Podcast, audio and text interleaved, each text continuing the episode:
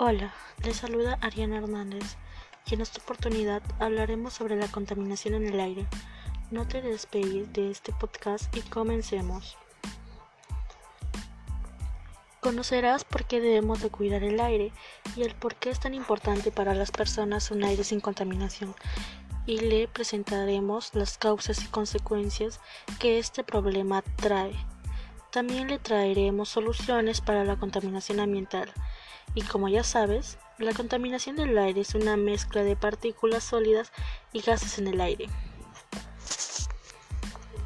Las emisiones de los automóviles, los compuestos químicos de las fábricas, el polvo y la contaminación del aire es el principal riesgo ambiental para la salud en las personas en todo el mundo.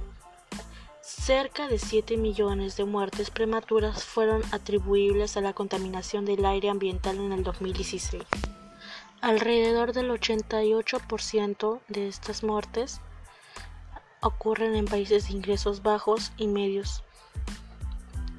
Toma asiento y escucha muy bien esta información. Comencemos.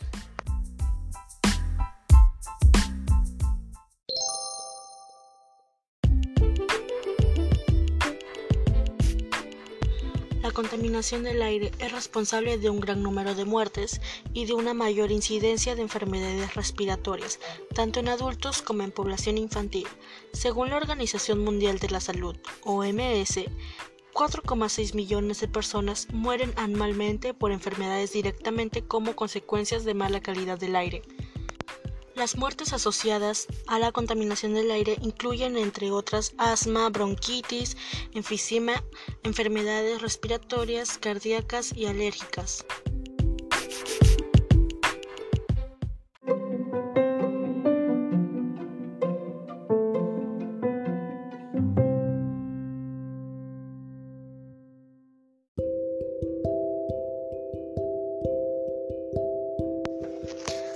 Asimismo, entre las causas que ocasiona esta situación se encuentra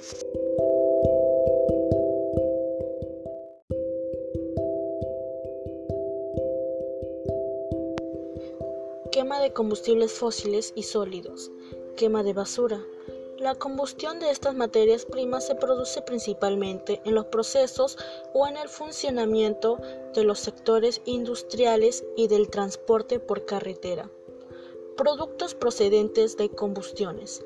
Cualquier aparato de combustión mal ventilado o con un mantenimiento deficiente puede convertirse en una fuente de contaminación del aire interior, ya que, por ejemplo, estufas, cocinas, secadoras, refrigeradores y calentadores de queroseno o gas no ventilados emiten cantidades de aire contaminado.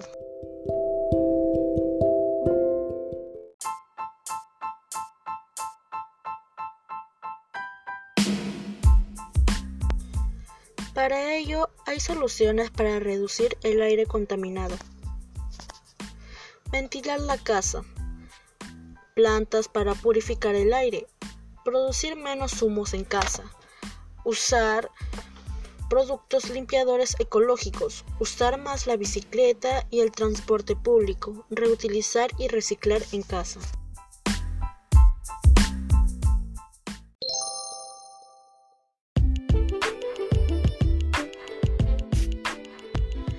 Al momento de disminuir el aire contaminado, estaremos ayudando a todas las personas y a tu familia, ya que el aire limpio contiene cantidades variables de vapor, de agua y trazas de gases como el helio y el dióxido de carbono. Se dice que el aire es limpio cuando los niveles químicos y físicos de sus componentes no afectan al bienestar humano. Si sientes que no puedes realizar estas soluciones, te invito a que realices un cronograma para ayudarte a ti misma y ayudar disminuir el aire contaminado.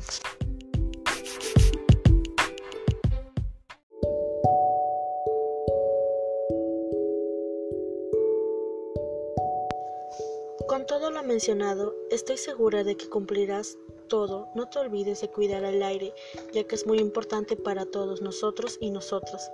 Finalmente, te invito a poner este podcast en tu lista de favoritos y compartir esa información con varias personas en tu entorno.